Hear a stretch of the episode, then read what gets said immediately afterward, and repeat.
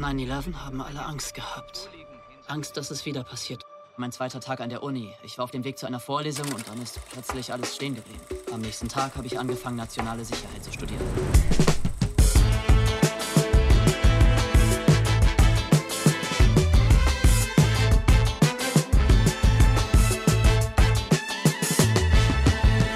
Ihr hört Shots, den kritischen Filmpodcast von Detektor FM. Heute mit Christian Fahrenbach. Hallo. Wolfgang M. Schmidt. Hallo. Und zusammen vergraben wir uns mit Adam Driver in den geheimen Akten der CIA, um herauszufinden, was da eigentlich abgegangen ist in den Geheimgefängnissen nach 9-11, denn darum geht es in Scott Z. Burns neuem Amazon Prime-Film The Report, der heute eine Ehrenrunde beginnt zu drehen in den deutschen Kinos. Und ich bin Christian Eichler. Hi. Wolfgang, wann hast du dir das letzte Mal Nächte vorm Computer um die Ohren geschlagen? Ich gehe ja immer um 12.30 Uhr ins Bett, von daher kenne ich das eigentlich gar nicht. Also bis 12.30 Uhr bin ich häufig noch am Computer, gucke aber dann eher Schlager auf YouTube. Und, äh, okay, und wie ist es bei dir, Christian? Ich hoffe, das war jetzt keine Ironie. Ich bin mir unsicher. Aber ich gucke auch viel Schlager auf YouTube. Ja, sehr gut. Dann äh, das, da machen wir das in einem anderen Podcast mal. Ich habe mir das letzte Mal die Nacht um die Ohren geschlagen, tatsächlich für den Screener äh, von diesem Film hier, weil ich auch bis nachts um eins den geschaut habe. Was auch schon ein Zeichen ist, finde ich. Weil ich nicht eingeschlafen bin. Ich bin heute auch, wenn das rauskommt, bei Kino Plus zu Gast bei den Rocket Beans und Daniel Schröckert hat mir auch am, ich war am Sonntag auf einer Messe, äh, habe da auf so einer Gaming-Messe einen Vortrag gehalten und bin dann halt nach Hause und kam in Leipzig auch so um acht an und er hat mir dann noch einen Screener geschickt, der aber wirklich auch nur noch an dem Tag gültig waren. Da habe ich wirklich total zerknauscht, mir Pelikanblut angeguckt. Es kommt erst im März raus, aber es ist so ein Drama um eine Mutter und ihre Tochter und das war auch ganz, also da habe ich wirklich auch so mit, äh, mit einem halben Auge den noch geschaut. Ähm, ja, schön, dass wir trotzdem hier geschafft haben, zusammenzukommen. Ja, Wolfgang, bist du eigentlich, teilst du eigentlich Christians und meine Faszination für den Eurovision Song Contest? Wie ist das eigentlich bei dir? Aber für den alten. Also mit den neuen kann ich ehrlich sagen, also dieser, dieser Stampf-Pop-Musik, damit kann ich wenig anfangen. Ich will äh, Mary Rose, Katja Epstein, ja, diese Leute oder auch Joy Fleming, die stampfende oh. Walküre damals genannt. Böserweise, ein toller Titel. Das will ich eigentlich sehen, aber mit den neuen Sachen äh, komme ich nicht mehr so zurecht. Die einzige Deutsche, die jemals einen Vertrag bei Motown hatte. Ach. Ja. So. Oh, hier sind ja Kenner unter sich ja. gerade. Also das hat eine ganz eigene Faszination, Eurovision Song Contest, finde ich. Ähm, Christian, wir müssen unbedingt, äh, wenn das nicht so viel mit Shots zu tun hat, eine Bonusfolge Shots machen, wenn, äh, wenn, wenn der ESC wiederkommt, weil da können wir, das können wir auch mal schön auseinandernehmen. Das kann man auch sehr ideologiekritisch beobachten, Wolfgang. Das ähm, schauen wir dann mal. Äh, Oder Christian, wenn der Eurovisionsfilm ja? von Will Ferrell rauskommt auf Netflix nächstes Jahr. Ja, der wird bestimmt super. Ähm, geil ist übrigens von äh, Stephen Colbert, als er selber, äh, selber einen, ähm, ESC-Song geschrieben hat, ähm, von, ich glaube, Björn oder so, I keep living the living life. Und das ist auch genauso, das ist, das ist wirklich wie ein ESC-Song, kann man sich auf YouTube angucken. Ähm, Christian, du bist aber äh, nicht äh, in Europa, sondern in New York immer noch. Ich bin immer noch in New York, also zumindest örtlich am nächsten dran an unserer Geschichte heute. Das stimmt. Ähm, du arbeitest da für die DPA, zum Beispiel für Crowdreporter, aber du hast auch einen brandneuen äh, Newsletter. What the Age heißt der. Richtig, schön, dass du das sagst. Genau, What the Hell America, also What the WTH America, abonnierbar unter bit.ly, also bit.ly slash WTH America. Einmal die Woche ein Überblick für alle, die genervt sind von den vielen Trump-Tweets, aber trotzdem so ein bisschen verstehen wollen, was in den USA passiert, bis zur Wahl, denn wir sind noch ein Jahr entfernt von der nächsten Wahl. Ähm, wie kam jetzt so diese Idee, diesen Newsletter äh, zu machen? Denn ja, das ist ja, es ist tatsächlich ja sehr undurchsichtig eigentlich so ein bisschen für so ein deutsche Augen und Ohren manchmal, was da drüben abgeht. Mein Eindruck ist, dass vieles sehr kurzatmig berichtet wird in Deutschland über die USA äh, und dass es oft eben an Zusammenhängen fehlt, dass es an der Frage fehlt, wie ist das jetzt mit der Krankenversicherung? Ähm, es gibt Bundesstaaten, in denen ein Fünftel aller äh, Schwarzen nicht wählen darf, weil sie mal im Gefängnis saßen. Ähm, wie funktioniert das mit den Vorwahlen? Diese ganzen Fragen und auch irgendwie da geht's, dabei geht es so verloren, dieses Land so ein bisschen besser zu verstehen und das frustriert mich oft an der deutschen Berichterstattung und da dachte ich, äh, versuche versuche ich mal einen kleinen Kontrapunkt zu setzen und habe einfach Lust, da so ein bisschen differenzierter dieses Land hier zu erklären, weil es eigentlich ein Land ist, was ich ganz gerne mag. Ja, ich habe auch wirklich die Stärke bei Shots, immer die Projekte auch falsch zu nennen. Also ich habe es nicht What the Age America, sondern einfach What the Age genannt am Anfang. Naja, egal. Ich versuche es in der Abmoderation dann nochmal besser. Ähm, eine Frage, die mich von euch beiden interessiert, ähm, die will ich auch in Kino Plus mal die Leute fragen. Findet ihr eigentlich, wenn man jetzt diesen Film als Screener geschaut, dass man mit dass man einen Film gut bewerten kann, nachdem man einen Screener geguckt hat, weil ich habe in letzter Zeit immer das Gefühl, dass wenn ich danach nochmal den Filmtrailer gucke, der ja äh, in HD zum Beispiel ist, dass ich dann manchmal noch denke, ach, der Film ist ja viel schöner, als ich gedacht hatte. Also um das nochmal zu erklären für Leute, die das nicht wissen, wir kriegen oft, wenn die Filme nicht riesig groß sind, von Disney zum Beispiel, dann ist es meistens so, dass wir sie auch erst zwei Tage vor Kinostart irgendwie im Kino in der Presseverführung sehen können. Aber manchmal kriegen wir Screener und dann kriegst du, wenn der Verleih klein ist, einfach irgendwie Vimeo-Link mit einem Passwort. Und wenn der Verleih ein bisschen größer ist, muss man sich auf so eine extra Plattform einloggen und dann steht dann noch meistens der eigene Name und fünf Wasserzeichen in diesem Film. Und es ist nicht HD, also es ist oft SD. Und das finde ich schon manchmal ein bisschen schwer, da so danach was über ja auch visuelle Qualitäten zu sagen. Ich weiß nicht, wie das bei euch ist. Ja, in der Tat. Also ich habe mir jetzt auch deinen Namen sehr eingeprägt, weil er die ganze Zeit eingeblendet da stand, als ich jetzt The Report gesehen habe. Man muss ein bisschen abstrahieren erklären können. Und ich glaube, es geht auch nicht mit allen Filmen. Also bei diesem Film, glaube ich, ist es ohne weiteres möglich, sich den zu Hause auf dem Fernseher oder auf dem Laptop, wenn man einen recht großen hat, anzusehen. Ich glaube aber, dass es mit ganz vielen großen Filmen äh, doch kaum möglich ist, wenn man jetzt Film nicht nur als eine Vermittlung von Inhalt durch Bild äh, sehen will, sondern eben auch ein irgendwie cineastisch beeindruckendes Werk erfahren möchte, dann ist das über einen Screener eher schwieriger möglich. Ich finde auch, dass was verloren geht. Ich finde auch, dass mit diesem Wasserzeichen ein bisschen komisch. Ich finde sogar, dass hier auch was verloren geht, weil ich schon auch finde, dass es einen Anteil an Visuellem gibt, der wichtig für den Film ist. Ähm, und wenn ich dann an sowas denke wie zum Beispiel Roma, also diese Erfahrung kennen ja wirklich auch sozusagen normale Zuschauer und jetzt nicht nur irgendwie wir jetzt mit diesen drei Journalisten-Screenern oder so, ähm, dass zum Beispiel Roma einfach ein Film war, bei dem ich sehr dankbar war, dass ich den dann doch nochmal im Kino gesehen habe. Einfach weil der auch wie so ein Kunstwerk Kunstwerk arrangiert ist. Und da, das ist dann wieder schon ein ganz anderes Fass, wie verändert sich Film, weil immer mehr Leute auf Laptop den Film gucken und immer weniger äh, ins Kino gehen. Und da ist es ja tatsächlich auch so, dass es in der Inszenierung und in der Kameraarbeit inzwischen Unterschiede gibt und sich das anpasst. Ja, ich hatte das Gefühl so ein bisschen, als ich den Trailer dann gesehen hatte von uh, The Report nochmal gerade eben, dass das so eine ganz starke so eine äh, Wertigkeit hatte, wie auch bei House of Cards oder sowas, wo ich das ja. Gefühl hatte, wow, das ist richtig eigentlich, also das ist sehr bürokratisch und sehr schlicht, aber es ist eben auch sehr teuer und sehr imposant irgendwie, was wir da auf eine Art sehen, dieses ganze System in Washington. Und das ist beim Screen so ein bisschen äh, verloren gegangen, ja, aber ähm, haben wir uns trotzdem angeschaut. Der Film heißt äh, The Report und ist von äh, Scott Z. Burns. Der ist eigentlich Drehbuchautor und ja, beschäftigt sich schon immer mit dem politischen System der USA, ob das jetzt weiß nicht, die Katastrophenmedizin ist in Steven Soderberghs Contagion oder die Geheimdienstaktivitäten von äh, Jason Bourne im Bourne-Ultimatum oder auch der Klimawandel in eine unbequeme Wahrheit von Al Gore. Da hat er, den hat er auch mitproduziert. Und ja, The Report ist jetzt der erste Film, bei dem er selber Regie geführt hat. Ich finde relativ interessant, dass dieser Film jetzt von Scott Z. Burns äh, geschrieben und gedreht wurde. Produziert hat hier aber auch Steven Soderbergh. Und vor zwei Wochen haben wir hier The Laundromat besprochen. Da hat Steven Soderbergh Regie geführt und Scott Z. Burns hat das Skript geschrieben. Also wir sehen, hier haben hier wieder diese beiden Leute, die wieder so einen Film machen über investigative Arbeit, über einen großen äh, Skandal, die doch sich vielleicht in Teilen ähneln, aber eigentlich auch sehr unterschiedlich sind. Also wird, glaube ich, eine ganz ähm, spannende Diskussion. Ich kann Entwarnungen geben, Gary Oldman spielt hier nicht Jürgen Mossack, also das ist schon mal vielleicht gar nicht so schlecht. Aber ähm, Christian, worum geht es denn hier in diesem Film? Also, ähm, The Report erzählt äh, eine wahre Geschichte, und zwar die wahre Geschichte von Daniel Jones. Äh, Daniel Jones wird gespielt von Adam Driver. Das ist dieser längliche Typ, der äh, das erste Mal so in Girls vielen Leuten aufge, äh, aufge oder der das erste Mal in Girls vielen Leuten aufgefallen sein dürfte. Oder eben jetzt so die größte äh, Rolle im Moment ist dieser Kylo Ren in Star Wars, äh, Black Clansman und so weiter. Und Daniel Jones ist ein Mitarbeiter äh, einer US-Senatorin, Diane Feinstein, die es eben auch in Wirklichkeit gibt.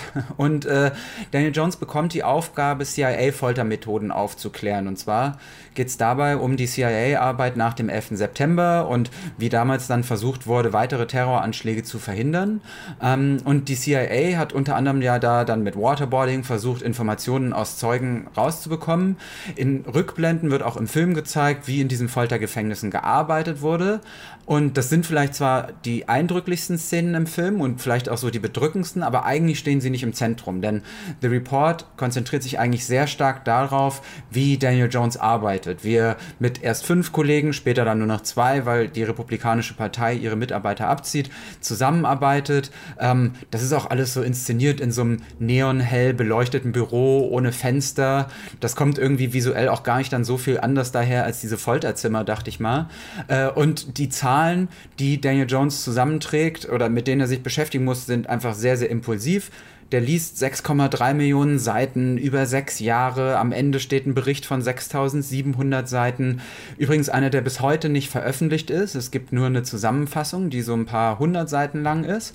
Und eigentlich steht im Zentrum von The Report eben diese Arbeit, also dieses Verhandeln in Washington, ob dieser Folterreport veröffentlicht wird und ähm, was da genau drin steht. So würde ich es mal zusammenfassen. Ja, Wolfgang, wir haben ja über The Laundromat gesprochen, bei dem man das Gefühl hatte, er will, er tanzt auf viel zu vielen Hochzeiten, er inszeniert diese Geschichte eigentlich zu flashy und klamaukig. Das kann man ja eigentlich The Report nicht vorwerfen. Ist das denn jetzt hier der tolle investigative Polit-Thriller, auf den wir gewartet haben? Er ist geradliniger, er ist besser erzählt, er ist natürlich besser gespielt, was einfach daran liegt, dass hier auch vernünftige Dialoge vorliegen. Er ist aber jetzt nicht der große politische Film, auf den wir gewartet haben, gerade in Zeiten von Trump oder so. Das kann man nicht behaupten. Das ist ein Film, der eigentlich sehr, sehr klassisch gehalten ist. Solche Art Enthüllungsfilme gab es in den USA immer wieder, auch die Unbestechlichen schon in den 70er Jahren. Und da gibt es eine gewisse Tradition. Und dieser Film ist jetzt einer, der das, was ohnehin bekannt ist, uns hier bekannt ist, aber auch in Amerika bekannt ist, noch einmal sukzessive aufrollt, wie überhaupt überhaupt dann dort äh, so etwas entstanden ist. Das heißt, hier wird eigentlich eine äh, demokratische Arbeit gezeigt in all ihren kleinen und zermürbenden Schritten. Das hat irgendwie etwas Anständiges und man will auch gar nicht so viel dagegen sagen, aber es ist auf jeden Fall kein Film, der in irgendeiner Weise jetzt jemanden in die Bredouille bringen könnte oder so, sondern das äh, Kapitel ist eigentlich zu und man macht jetzt das Buch nochmal auf und schaut nochmal rein, wie war das jetzt da eigentlich. Aber das ist jetzt kein Film, der irgendwie in eine Richtung geht, dass man sagt, oh, das könnte jetzt aber wirklich gefährlich sein. Ich würde sogar sagen, dass dieser Film vielleicht eher gemacht wurde, um zu zeigen, wie stabil das System ist. Denn es ist ja eine Ermittlung, die hier von einer demokratischen äh, Politikerin beauftragt wird, dann von Daniel Jones, diesem Senatsmitarbeiter, ähm, durchgezogen wird. Und es geht eigentlich bei dem ganzen Film darum zu zeigen, doch, das funktioniert eigentlich, das System. Wir haben haben Möglichkeiten, dass wenn es irgendwo Verstöße gibt und sei es noch so schwer, diese nach und nach aufzudecken. Und wir schaffen das vor allem von Staatsseite selbst aus, beziehungsweise wir, wir haben die Möglichkeit, äh, auch äh, ein, eine CIA zu kontrollieren und die kann nicht machen, was sie will. War dir das auch nicht radikal genug, Christian? Ich habe äh, gerade ganz viel genickt und auch ein bisschen was verstanden, weil ich habe mir diese Frage nämlich auch aufgeschrieben. Ich habe mir auch aufgeschrieben, why now? Für wen ist es jetzt? Und ganz viel von dem Film äh, ist tatsächlich so diese Frage, braucht es das? Will ich jetzt dieses Thema nochmal verhandelt sehen? Das ist irgendwie so äh, äh Themen von gestern irgendwie fühlt es sich so ein bisschen an. Aber dieses, äh, dieser Verweis, was du sagst darauf, dass das System funktioniert, das finde ich schon einen interessanten Aspekt. Und das stimmt auch, nämlich, weil der Film auch nicht davor zurückschreckt, zum Beispiel die Demokraten zu kritisieren oder Barack Obama, der ja inzwischen hier sehr glorifiziert wird, äh, zu kritisieren. Ähm, und ich würde es eigentlich auch genauso zusammenfassen äh, wie Wolfgang. Ich fand auch beim Schauen es sehr interessant, ähm, dass ich gedacht habe, ah ja, das ist richtig, das ist richtig, das funktioniert gut. Also der Scha die, die Schauspieler sind super, sie kriegen es wirklich hin, sehr erklärungsintensive Dialoge fließen zu lassen. Also da ist ganz viel, ähm, ja, da ist eigentlich ganz viel Sprödes drin in dem, was die erzählen, aber es kommt einem nicht so krass vor. Auch Annette Benning eben als diese, ähm, als diese US-Senatorin. Also schauspielerisch ist das super, das sieht toll aus, das ist sehr interessant erzählt dafür, dass es letztlich darum geht, wie wie jemand auf Computer starrt und äh, sich Dokumente durchliest. Und doch habe ich eben am Ende so gedacht, so, ah, jetzt so richtig umgeworfen hat es mich nicht. Und eben mein Gefühl war, weil äh, die Situation jetzt einfach so viel dringender ist, als das nochmal zu sehen. Aber ähm, ich finde das eine schöne Erklärung zu sagen, so äh, heutzutage eben man sieht, dass das System nochmal funktioniert. Ich habe in einer US-Kritik das schöne Wort gesehen, äh, der, der Film sei Competence Porn. Und es sei so schön, Leuten dabei zuzusehen, wie sie einfach sehr versiert ihre Arbeit machen. Ja, ist ganz interessant, ne? Man hat hier so den absoluten Bürokraten so in der Hauptrolle, irgendwie Adam Driver, der einfach nur seinen Job macht, ähm, der natürlich auch politische Ambitionen hat. Das wird uns ja auch gezeigt. Er will ja eigentlich in Washington nochmal was werden. Also wir wissen gar nicht genau, macht er es nur wegen seines moralischen Kompasses oder ist es vielleicht auch irgendwie ja, der Wille zur Macht oder so. Ich denke mal, es wird irgendwann so von der Moral abgelöst. Am, am Anfang macht er seinen Job und irgendwann merkt er dann, Mist, hier ist doch wirklich was ähm, zu erzählen. Ich finde auch, dass er sehr gut in genau diese Rolle reinpasst als Schauspieler, weil Adam Driver sowas, so eine Unauffälligkeit so gut repräsentieren kann. Also er ist mhm. nicht, es ist jetzt nicht kein, kein Ryan Gosling oder sowas, an dem man das Gefühl hat, so die, das ganze Universum des Films, ähm, weiß nicht, scheint nochmal so hinter ihm stark auf oder sowas, sondern ich habe das Gefühl, so Adam Driver ist irgendwie da, aber er ist unscheinbar, aber er ist trotzdem ein Superstar. Irgendwie, ich finde, diese Rolle ist ihm fast wie auf den Leib geschneidert eigentlich. Ich ähm, fand Absolut. noch total, ja. Da ich wollte gerade nur kurz zu Adam Driver, bevor äh, du weitergehst, was sagen. Ich habe den hier in einem Theaterstück gesehen, in so einer, fast so ein bisschen so einer Hochzeitsklamotte. Und da plötzlich dreht er so auf und spielt alles auf eine 10 und eins größer und so im Theater. Und die Leute haben ihm zu Füßen gelegen. Der hat fast den anderen so den Raum genommen und so. Und ich finde auch hier in dem Film, das ist einfach wirklich ein sensationeller Schauspieler. Der hat am Ende, wenn es dann darum geht, wie dieser Report vorgestellt wird, schaltet der so ein halbes Prozent so ein Lächeln ein in seinen Mundwinkeln und dann ist er aber sofort wieder müde und da passiert in dem Gesicht mehr als bei anderen in einem ganzen Film. Das finde ich total super. Ja, ich finde auch, also er arbeitet und arbeitet und arbeitet und dann irgendwann merkt man, äh, platzt ihm fast die Hutschnur, ne? Also als er dann, als, als sie dann tatsächlich, als das CIA dann diesen Report nochmal umschreiben will und er das nicht fassen kann, einfach was mit seiner Arbeit passiert. Ich finde auch, also in den richtigen Momenten dreht er dann auf.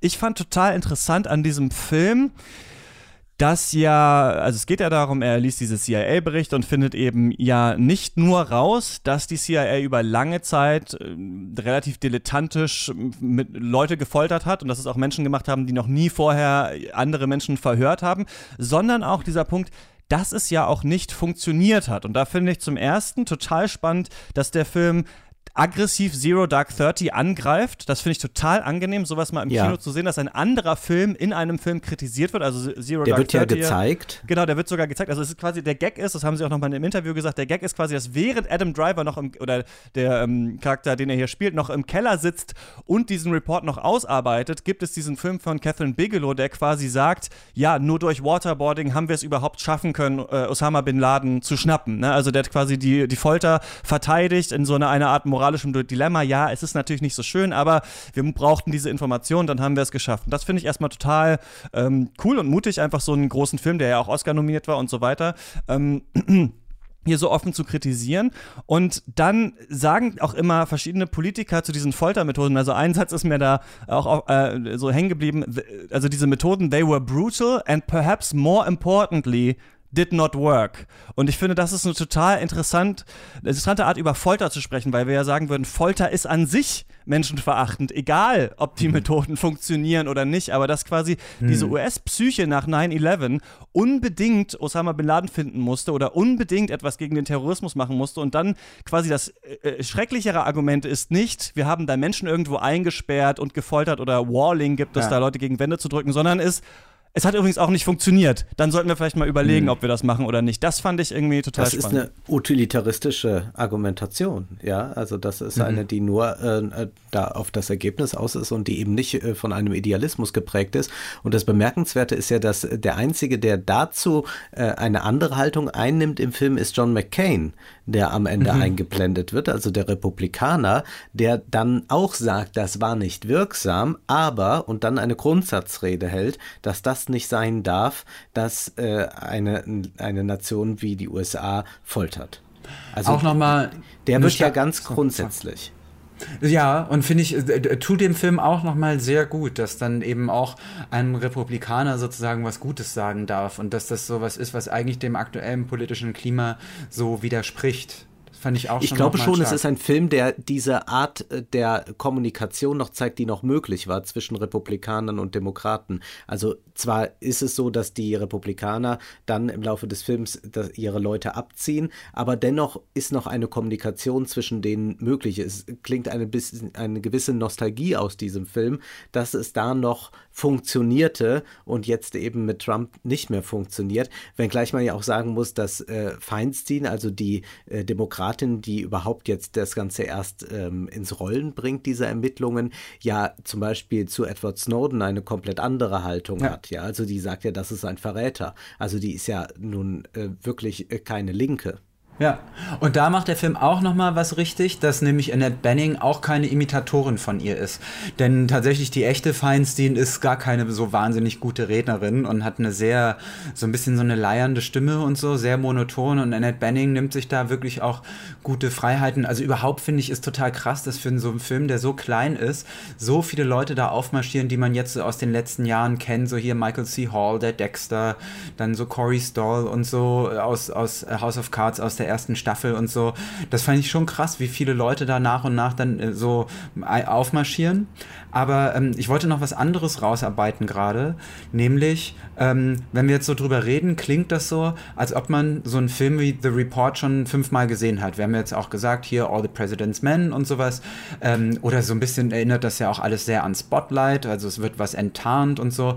Und dann hat man so ein äh, Bild im Kopf, wie solche Filme funktionieren. Also da gibt es eben den einsamen Helden, der gegen das System aufbegehrt und äh, der bekommt dann ganz, ganz viele äh, Hindernisse in, äh, zwischen die Beine geworfen und der hat auch oft dann noch so eine Backstory, wie er äh, zu Hause verzweifelt versucht, seine Beziehung zu retten, während er sich immer weiter hineinsteigert in seine Arbeit. Und das Tolle an Report, finde ich, ist, dass der all das nicht macht und dass es halt wirklich irgendwie um dieses Bürokratische geht. Wir erfahren fast gar nichts darüber, was Daniel Jones für ein Mensch ist und ich finde, diese Leerstelle ist auch total klug. Ähm, ich finde, das Tolle an Report ist, dass das am Ende ist es ein wütender Film, der aber nie schreit. Und das finde ich ist die große Stärke davon. Aber es ist ein konservativer Film. Also ich glaube nicht, dass ja. es ein, ein Film ist, der jetzt äh, in irgendeiner Weise sagt, die Demokraten sollen nach links rücken oder so. Also ich glaube, das wird durch ja. Feinstein oder aber auch immer wieder, dass erwähnt wird, dass Snowden eigentlich so als Verräter gilt und auch äh, der Protagonist auf jeden Fall kein Edward Snowden werden will. Äh, da wird das sehr, sehr deutlich. Und ich meine, äh, Scott C. Burns hat, äh, Seth Burns hat ja auch diesen Film Contagion eben gemacht äh, mhm. mit Soderbergh. Und auch das ist ja ein Film, der eigentlich nur dazu da ist, um zu zeigen, dass das System funktioniert. Ja, und genau. Also man könnte ja auch fragen, wie gut funktioniert denn eigentlich ein System, wenn das erstmal jahrelang so ging?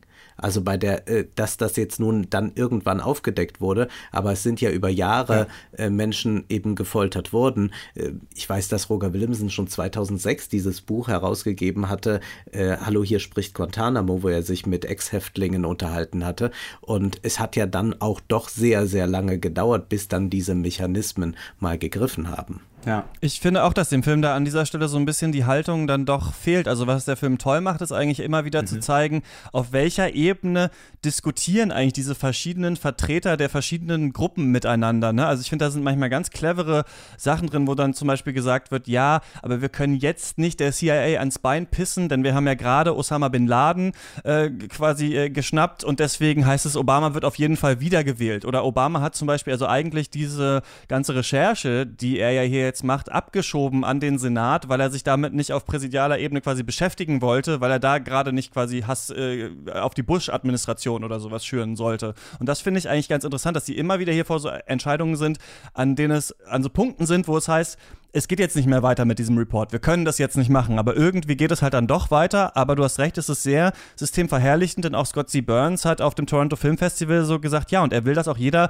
Patriot, das ist ein patriotischer Film für ihn. Also es ist ein patriotischer Film und der auch für Patriotinnen und Patrioten gemacht ist. Aber das ist interessant. Ich habe es am Ende nicht ganz so gesehen, weil also ich hatte den Eindruck, dass dadurch, dass überhaupt schon darüber gesprochen wird und gesagt wird, am Ende gibt es ja auch nochmal diese Tafel, wo steht, da wird jetzt niemand, wurde niemand für verantwortlich gemacht, offiziell äh, ja. Da ist auch ein äh, witziger kleiner Fehler in den deutschen Untertiteln, weil da steht, dass eine ähm, dass von den Verhörenden einer auch ähm, CIA-Direktor geworden sei. Aber es ist eine Aber Frau, es, ne? Ja, ja, genau, richtig. Ja, ja. Und diese Frau kommt jetzt im Film nicht vor, die ist so ein bisschen angedeutet in diesen zwei verhörenden Frauen, die da, ähm, die da vorkommen und so Gina Haspel, aber die ist jetzt eben unter Trump, genau, äh, gerade CIA-Direktorin geworden. Aber jedenfalls da war für mich dann schon nochmal so der Punkt drin, dass ich sagen würde, allein, dass das erwähnt wird und gesagt wird, ähm, das wurde nicht richtig aufgearbeitet und allein die Tatsache, dass es diesen ganzen Film gibt, also ich verstehe dieses, dass du sagst, es sei konservativ, aber ich finde, dass da trotzdem quasi eine, eine Mahnung drinsteckt. Ich musste ah. daran denken, ich hatte neulich mir so ein ähm, ähm, Geschichte der Philosophie-Hörbuch angehört, auch über Platon. Und da gibt es ja diesen äh, Dialog, Crito heißt er auf Englisch, Kriton heißt er auf äh, Deutsch, wo ähm, Sokrates schon zum Tode verurteilt wurde und diesen Schillingsbecher trinken soll. Und dann kommt Kriton und sagt zu ihm, ey, wir haben das jetzt alles geplant, wir können jetzt hier raus, du kannst jetzt fliehen, so wir haben das jetzt, ähm, wir, wir, haben den Fluchtweg, so wir haben jemanden, der dich hier wegbringt und dann erklärt Sokrates halt ganz lange, warum er, obwohl er das Urteil des Staates nicht gut findet, trotzdem, also sich jetzt äh, töten lassen muss vom Staat, weil er eben an die Gesetze glaubt. Und ich finde das interessant. Es gibt ja hier diesen Moment, wo es dann heißt, wird er jetzt auch ein Snowden, ne? wo er sich mit dem mhm. Reporter der New York Times trifft und wo wirklich diese Frage ist, also der Reporter von der New York Times sagt dann auch, wenn du uns den Report gibst, dann bringen wir den morgen raus in seiner Gänze. Mhm. Und er sagt dann, nein, ich muss es aus dem System herausschaffen. Mhm. Wie, wie, wie fandet ihr das? Gut. Das ist eine interessante Frage. Wir haben natürlich so eine schnelle Glorifizierung von Subversion von außen. Man kann natürlich fragen, ob innerhalb des Systems eine Subversion möglich ist. Nur wie weit dann? Also solange natürlich innerhalb des Systems immer dann am Ende alle zustimmen, ist natürlich ist sehr, sehr schwierig, da wirklich eine systemische Veränderung im wahrsten Sinne des Wortes herzustellen. Die ist dann von außen beziehungsweise mit einem Ausbruch äh, besser. Was der Film vielleicht da deutlich macht, ist äh, eigentlich das, was wir in der modernen verwalteten Welt erlebt haben, wovon Kafkas Romane handeln oder die soziologischen Texte von Max Weber, dass eigentlich das Bürokratische heute sowas wie eine göttliche Instanz geworden ist, die Aktenberge, die gewälzt werden müssen. Und hier geht es auch darum, dass es da quasi, wenn man doch innerhalb dieses bürokratischen Systems agiert, ähm, zu einer Wahrheit kommen kann, also zu einer Art der Offenbarung. Und das ist äh, ein eigentlich äh, schon ja sehr alter Gedanke, also bestimmt 100 Jahre alter Gedanke, der hier nochmal aufflackert. Und das ist aber die Frage, ob das wirklich ähm, immer so gilt. Ich glaube, dass zum Beispiel Snowden keine andere Möglichkeit gehabt hätte. Mich würde da auch nochmal interessieren, ob sich das zum Beispiel auch mit dem tatsächlichen äh, Daniel Jones deckt. Ich habe den mhm. dann mal so ein bisschen gegoogelt und er hat ja dann auch Interviews gegeben über, den, über diesen CIA-Bericht und der kommt eigentlich. Äh, ja, wenn ich es jetzt mal etwas überspitzt formulieren, rüber wie ein ziemlicher Schmierlappen, finde ich. Also der hat so eine, der hat so eine ähm, Körpersprache, die auch so ein bisschen so irgendwie im Sessel hängt und so und also der so, der kommt sich toll vor, dachte ich irgendwie so. Ich fand den äh, in, der, in diesem zwei Minuten YouTube-Video beim Guardian äh, ganz anders, als dieser Charakter in dem Film dargestellt wird. Ja, ja. Juan Moreno fällt mir da ein. ähm, ähm, was ich noch ganz interessant finde, aber ist auch, dass ähm, in einer Bürokratie und auch in einer Gesellschaft brauchen wir natürlich Regeln.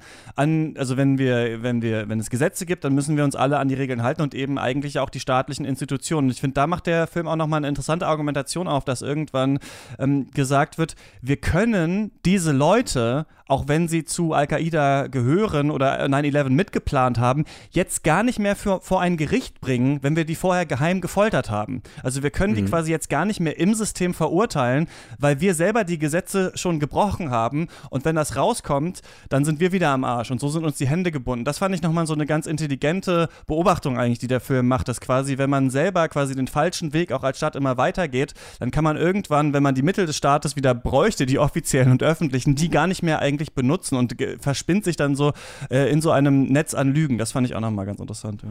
Das war so ein Moment, wo ich dachte, ähm, wäre das heute noch so? Also, wo das so mir vorkam, wie was, was halt unter Obamas Amtszeit so verhandelt worden wäre, aber wo ich gar nicht mehr weiß, ob das unter Trump noch gilt.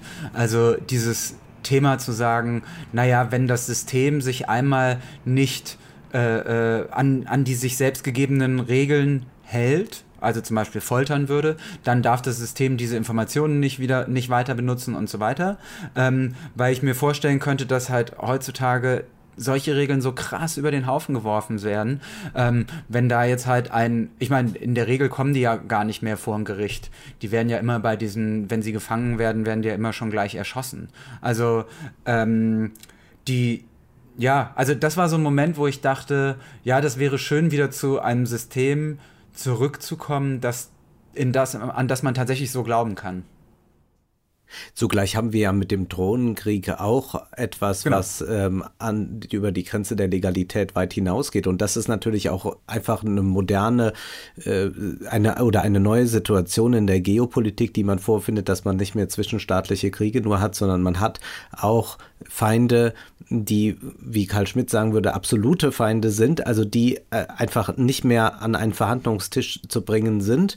Und da wird es dann eben sehr problematisch, ob man dann dadurch äh, ihnen den, den Status aberkennt und aus ihnen so etwas wie äh, Piraten macht oder so. Also das hat es ja immer wieder gegeben, also äh, dass man irgendjemanden äh, als, als Partisan, als Guerriero oder was weiß ich begreift. Und das ist ja eigentlich dieser Diskurs, dass man ihn als Pirat am Ende als Rechtlosen ansieht und äh, dann diese Folter da verüben kann. Das ist ja auch nach wie vor eine große Debatte und ähm, nur weil diese Art ähm, der äh, Verhörmethoden jetzt nicht mehr stattfinden, ist das, glaube ich, schon etwas, was wir jetzt im Westen immer wieder erleben werden, ähm, wie eigentlich damit umzugehen ist, wenn man äh, einem äh, Feind gegenübersteht, mit dem nicht mehr an einen Verhandlungstisch zurückgekehrt werden kann. Ich finde, du hast gerade den Drohnenkrieg angesprochen, ich finde auch, hier wären noch ein paar Seitenhiebe am Ende drin gewesen. Richtung ja. Drohnenkrieg, Richtung Guantanamo. Da hätte man noch was drehen können, das so ein bisschen zeigt, also neben dem, was Trump alles macht, sondern auch, was Obama eben alles gemacht hat. Ne? Also jetzt im Gegensatz zu Trump sagt man, ach, das war alles ganz toll, aber er hat auch viele Sachen eben nicht geschafft oder sogar an schlimmen Kriegen mitgewirkt. Wird, dafür wird er ja auch sehr viel kritisiert. Ich finde, da hätte man noch so eine Art Rundumschlag vielleicht machen können am Ende. Das wäre, glaube ich, der noch mutigere Film irgendwie äh, gewesen. Und das habe ich den anderen Punkt habe ich vergessen. Das fällt mir bestimmt gleich wieder ein. Aber ich habe eine Frage. Für wer schaut jetzt diesen Film da ja. eigentlich? Also manche können ihn ja. jetzt im Kino gucken, aber ihn gibt es dann bei Amazon Prime. Wer sieht sich das ja. an? Sehen das also am Ende doch wieder die, die es ohnehin schon wussten und bekommen es nochmal bestätigt? Ist es doch ein Stück Aufklärung, da man ja sagen muss, dass es jetzt wahrscheinlich nicht so flächendeckend ist, dass jetzt alle darüber so Bescheid wissen, dass sich da nochmal ein neues Publikum sich dieses Thema erschließt. Ich bin da sehr skeptisch. Ich weiß das gar nicht, für wen ja. das eigentlich ist. Ich weiß, ich weiß wieder, was ich sagen wollte, und zwar, dass Adam Driver auch auf dem Toronto Film Festival das vielleicht ein bisschen damit zusammen gesagt hat, ähm, als er das Skript gelesen hat und er auch mit dem Regisseur mal zusammenarbeiten wollte, weil er seine Drehbücher vorher mochte, hat er gesagt, er wusste gar nicht so richtig genau, wie das jetzt eigentlich mit der Folter ist. Er kannte ah. Waterboarding natürlich schon, aber Walling zum Beispiel hatte er noch nie gehört und so weiter. Und er meinte dann, das fand ich ganz bemerkenswert, dass er dann erst während des Filmens und auch während des Drehbuchlesens gemerkt hat, dass er es auch nicht weiß, weil Leute ein Interesse daran haben, dass er das nicht weiß. Und das fand ich irgendwie ganz interessant. Also, weil natürlich auch Dinge politisch vertuscht werden oder Reports nicht rauskommen und so weiter. Und ich will jetzt nicht sagen, äh, dass, dass wir alle an Verschwörungstheorien glauben sollen, aber ich finde diesen Gedanken ganz interessant. Weiß ich vielleicht von manchen Sachen etwas nicht, weil es auch ein Interesse gibt, dass die Öffentlichkeit das nicht weiß und könnte ich es vielleicht wissen, wenn ich, weiß nicht, mich mehr politisch bilden würde und so weiter. Und hier genau, ist es ist ja nicht verdeckt, aber man, man müsste es herausfinden. Es, es stößt einen nicht so an. Das ist genauso, wenn man rausgehen würde, glaube ich, jetzt in Deutschland und sagt, come ex, erklären Sie mir mal, was ja. war denn da jetzt der Skandal? Dann glaube ich, hat man da noch schlechtere Quoten, als wenn man einen Amerikaner fragt, wie waren das mit den erweiterten Verhörmethoden? Genau, und neulich kam übrigens, habe ich heute ein Bild auf Twitter gesehen, gut, das war von Statista, ich weiß jetzt nicht, wie verbrieft das ist, aber da stand eigentlich das mit, also wenn die, die, die, das Geld, das durch Cum-Ex verloren wurde, ist mehr Geld als das, was wir jährlich an äh, Hartz IV ausgeben. Also zum Beispiel, das fand ich ein ganz interessantes Bild. Aber genau, und das ist ja dann die Frage, ne? also von welchen Sachen weiß man vielleicht nichts und kann hier das Kino oder mittlerweile eben die Streaming-Anbieter diese Rolle spielen, das einem wieder ins Gedächtnis zu rufen, das nochmal aufzuarbeiten. Und da muss ich sagen, der Film geht natürlich hier den anderen Weg, Weg als The Laundromat und erzählt es geradliniger, aber ich finde auch, das muss ich sagen, er erzählt es halt auch schon saulahm. Also das ist halt schon, mhm. ich weiß nicht, ob das wirklich jetzt ein großer, spannender Kinofilm ist. Ich finde, der ist äh, vielleicht auf Streaming-Plattformen gar nicht so schlecht, weil den guckt man halt so weg und denkt sich dann so, ja, hm, ja, haben sie ganz gut abgebildet, das Ganze, aber er ist nicht sonderlich spannend oder interessant interessant inszeniert und damit meine ich nicht, wie du von meintest, Christian, dass jeder halt noch seine Backstory braucht und zu Hause noch die Kinder sitzen und sagen, Papa, wann kommst du endlich wieder aus deiner Recherche? So, das nervt natürlich, aber irgendwie hätte man es, glaube ich, doch noch vielleicht ein bisschen provokanter, ein bisschen radikaler und doch ein bisschen mehr auf den Punkt noch inszenieren können. So fühlt sich so ein bisschen an, als wäre das so ein Film, den man halt gerne im Portfolio hat, in dem jeder mal gerne mitgespielt hat, den Amazon gerne bei sich irgendwie hat und den man vielleicht noch bei den Oscars einreicht, der aber nicht so der Knaller ist. Ja, das also auf jeden Fall. Das ist dieses. Der Film ist nicht zwingend. Und der ist halt inhaltlich nicht zwingend, der ist in der Inszenierung nicht zwingend, der ist ähm, dieses, dieses Thema braucht es jetzt nicht. Und das war auch so dieses Gefühl, dass ich so dachte, naja, wie gesagt, das sind halt so die, die Konflikte von gestern. Eigentlich müssen wir jetzt aber ganz andere Kämpfe kämpfen, um, mhm. äh, äh, da, um was dagegen zu tun, wie Trump das gesamte politische System aushöhlt in diesem Land so. Und ähm, deshalb bin ich da auch äh, komplett auf eurer Seite auf diese Frage. Ich glaube, jetzt in der Vermarktung des Films gibt es wirklich diese sehr schwierige Frage, wie wecke ich dieses das Bedürfnis in den Menschen, diesen Film zu sehen. Und das ist halt nicht wie bei The Big Short irgendwie, ich habe noch, also das ist irgendwie sexy und Margaret Robbie sitzt in der Badewanne oder ich habe noch irgendwie eine große emotionale Aufgewühltheit zur Finanzkrise insgesamt so. Also da, ja, besonders aufregend ist der nicht. Das stimmt schon. Also und das ist, glaube ich, auch das, was ich vielleicht am Anfang meinte. Ich habe so den Eindruck, da, da sind alle Puzzleteile sind richtig gut und so, aber am Ende sitzt man halt dran und denkt so, ja, ja, Mai, ich weiß jetzt nicht. Aber Christian Fahrenbach, jetzt dich als Amerika-Experte, es ist ja nun auch ein viel größeres Zeitungssterben als hierzulande in den USA zu beobachten, mhm. ausgenommen New York Times und Washington Post. Und da sind ja ganze Landstriche, die eigentlich nicht mehr mit Zeitungen versorgt werden, richtig. Glaubst du, dass da ein gewisses Potenzial doch darin besteht, eine politische Aufklärung, einen kritischen Journalismus dann in filmischer Form unter die Leute zu bringen? Tendenziell ja. Ob es zu diesem Thema jetzt nötig ist oder möglich ist, weiß ich nicht so, weil ich glaube, mhm. da ist das stärkere Argument, das, was du gesagt hast, dass eben Folter nicht unbedingt in Frage gestellt wird. Ähm, auch das ganze Guantanamo-Thema, das ist ein sehr, sehr europäisches. Das findet hier in der Bewertung von Obamas Amtszeit spielt das gar keine Rolle. Und in Deutschland ist das ja immer in den ganzen Berichten so, der mit im ersten Satz drin, eigentlich ein guter Mensch, aber Guantanamo hat er nicht geschlossen so. Ähm, hier völlig, völlig unerheblich. Ähm, und was du zur Medienlandschaft sagst, ist völlig richtig. Das hat natürlich auch erstmal rein physische Gründe, dadurch, dass das Land so wahnsinnig groß ist, ist einfach eine ja. physikalische, äh, der physikalische Vertrieb von Tageszeitungen immer sehr, sehr schwer gewesen. Ähm, dafür ist natürlich hier immer ähm, das AM Radio und Talk Radio hat eine größere Rolle gespielt, spielt es bis heute, lokale Fernsehsender. Und ob da jetzt Filme so reinkommen, das ist natürlich durch, durch das Internet schon sehr überlaufen. Und ähm, die Nachrichtenvermittlung und Informationsvermittlung findet viel, viel stärker eben über diese drei großen ähm, Fernsehnews-Sender oder Cable-News-Sender statt, also CNN, MSNBC auf der linken und Fox News auf der sehr rechten Seite. Sollte man diesen Film gesehen haben, ist die Frage, die mal am Ende stellen. Ich will noch mal sagen, so als jemand, der sich jetzt nicht den ganzen Tag mit US-Politik beschäftigt, ist es schon auch anspruchsvoll, also da erstmal reinzukommen. Ich finde, man braucht so eine Dreiviertelstunde, bis dann die ersten richtigen Knaller kommen. Man sich so denkt, ach, okay, das geht hier also ab und darum geht es jetzt so. Also da muss man schon auch so ein bisschen Sitzfleisch bewahren, wenn das nicht so die Themen sind. Aber gerade dann kann es vielleicht auch ganz erhellend sein, sich das anzugucken und dann wird man nicht, ja, jetzt an der Nase herumgeführt, sondern dann wird wirklich schon auch versucht, das einigermaßen glaubhaft abzuhandeln. Wobei, da muss ich noch sagen, ich fand diese ganzen Folterszenen, diese Folterheinis, alle relativ schlecht gespielt und ein bisschen überzeichnet. Ich weiß natürlich nicht, wie das jetzt wirklich der, bei der CIA ist, aber da hätte ich mir ein bisschen mehr vielleicht noch aus deren Sicht gewünscht. Ähm, warum machen die das eigentlich? Weil die ja auch ihre Gründe hatten. Aber ähm, ansonsten fand ich das ganz okay, aber würde sagen, man muss den nicht gesehen haben. Also wenn man jetzt den Podcast gehört hat, dann reicht das vielleicht auch. vielleicht muss man jetzt nicht nochmal The Report geguckt haben. Ich finde den Film, ja, nicht, nicht jetzt, nicht verpflichtend. Der Schauspieler wegen müsste man, mhm. könnte man ihn vielleicht sehen. Also Adam Driver und Annette Benning. Ich finde auch Annette Benning ganz wunderbar, wie sie das macht. Also das ist äh, so eine Grand Dame der Demokraten, wie man sich es vorstellt. Und da sitzt auch das Kostümchen und so und die Frisur vor allem sehr beeindruckend.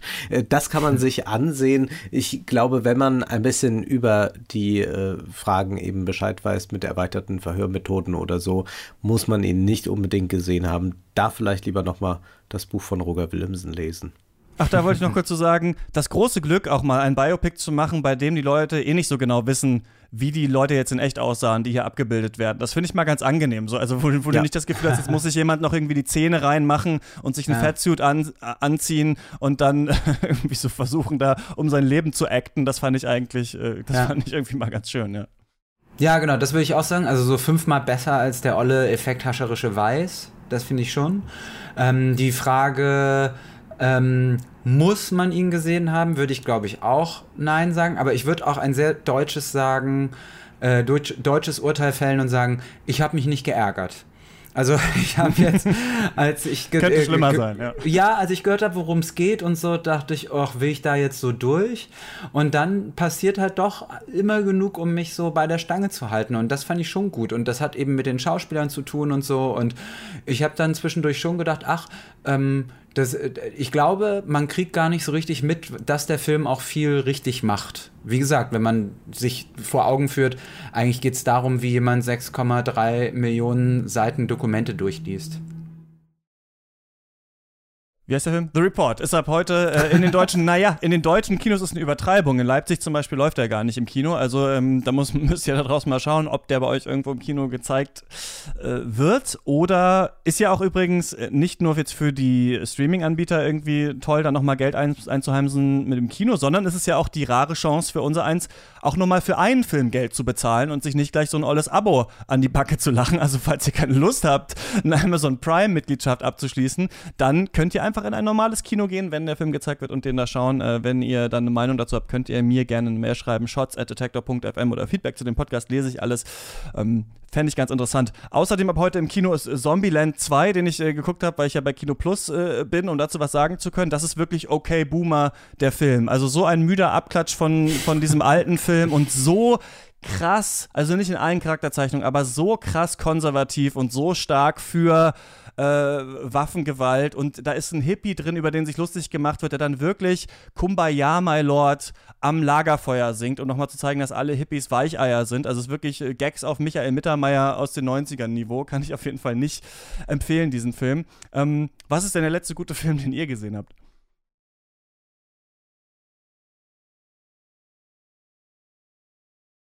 Es wäre jetzt natürlich die langweilige Antwort Parasite zu sagen, weil das natürlich eh schon jeder gesagt hat. Und deshalb stimmt, sag, ja. sage ich, dass der Stripper-Film von Jennifer Lopez richtig Spaß gemacht hat. Hustlers. Hustlers. Und ähm, Jennifer Lopez es gibt ja immer dieses, wenn so Stars altern, dass die dann eben sich den Fatsuit anziehen und die Haare abschneiden und so und eine mutige Rolle spielen. Und Jennifer Lopez in dem Film macht halt einfach als mutige Rolle wieder zurück zum Superstar und mit 50 springt die halt diese Strip-Stange hoch und runter, dass man so niederknien möchte, hat eine Haut aus Gold und da ist nicht eine Falte und du denkst so, boah, die war ja eigentlich immer eine richtig gute Schauspielerin, das habe ich ja vergessen. Also die ist ja eigentlich mit Out of Sight und so, oder damals The Cell fand ich auch einen guten Film, der äh, ist sie ja so berühmt geworden und äh, Hustlers sehr kurzweilig. Er will dann auch ein bisschen viel, da steckt ein bisschen viel drin, aber das ist mal wieder so ein Film gewesen, wo es so richtig schamlos darum geht, dass ein, eine, ein Charakter so ein Superstar ist. Das fand ich ganz toll. Ich habe zuletzt einen alten Film gesehen, den ich sehr empfehlen kann, und zwar Die Farbe des Geldes von Martin Scorsese. Scorsese ist ja gerade groß im Gespräch wegen seiner Marvel-Kritik, die er ja nochmal bekräftigt hat, zu Recht bekräftigt hat. Und wenn man sich dann einen so kleinen Scorsese-Film wie Die Farbe des Geldes ansieht mit Paul Newman und Tom Cruise, dann ist man doch auch begeistert, dass er so in dieser kleinen Form doch sehr, sehr viel mehr kann als mancher, der alles groß aufblasen muss. Also er beherrscht da wirklich auch äh, die Nuancen und auch gerade da, wo er nicht eine besonders große Geschichte zu erzählen hat, für mich nach wie vor einer der bedeutendsten Regisseure und deswegen sollte man sich vielleicht nochmal die Farbe des Geldes ansehen. Ja, sehr gespannt. Ich sehe dann auch, ähm, werde dann schon, wenn der Podcast rauskommt, The Irishman gesehen haben. Ich habe auch noch The Lighthouse gesehen mit Robert Pattinson und äh, Willem Dafoe, aber das machen wir alles in späteren Folgen von Shots nochmal. Da brauche ich jetzt noch nicht meine Meinung hier rausblasen. Ähm, das war's von uns. Ihr findet äh, Christian auf Twitter unter @cfarnbach, Wolfgang unter Schmidt Junior, mich unter @chr_eichler und Christians neuen Newsletter unter bit.ly slash WTH America mit C. Und nächste Woche sprechen sprechen wir hier über äh, Booksmart von Olivia Wilde mit äh, den beiden ähm, vom Podcast Feuer und Brot, dem feministischen äh, Podcast. Äh, Alice Hasters und Maximiliane Hecke haben wir schon aufgezeichnet, war ein ganz cooles Gespräch, kommt dann nächste Woche. Das war's von uns. Viel Spaß im Kino und beim Stream. Tschüss. Tschüss. Tschüss.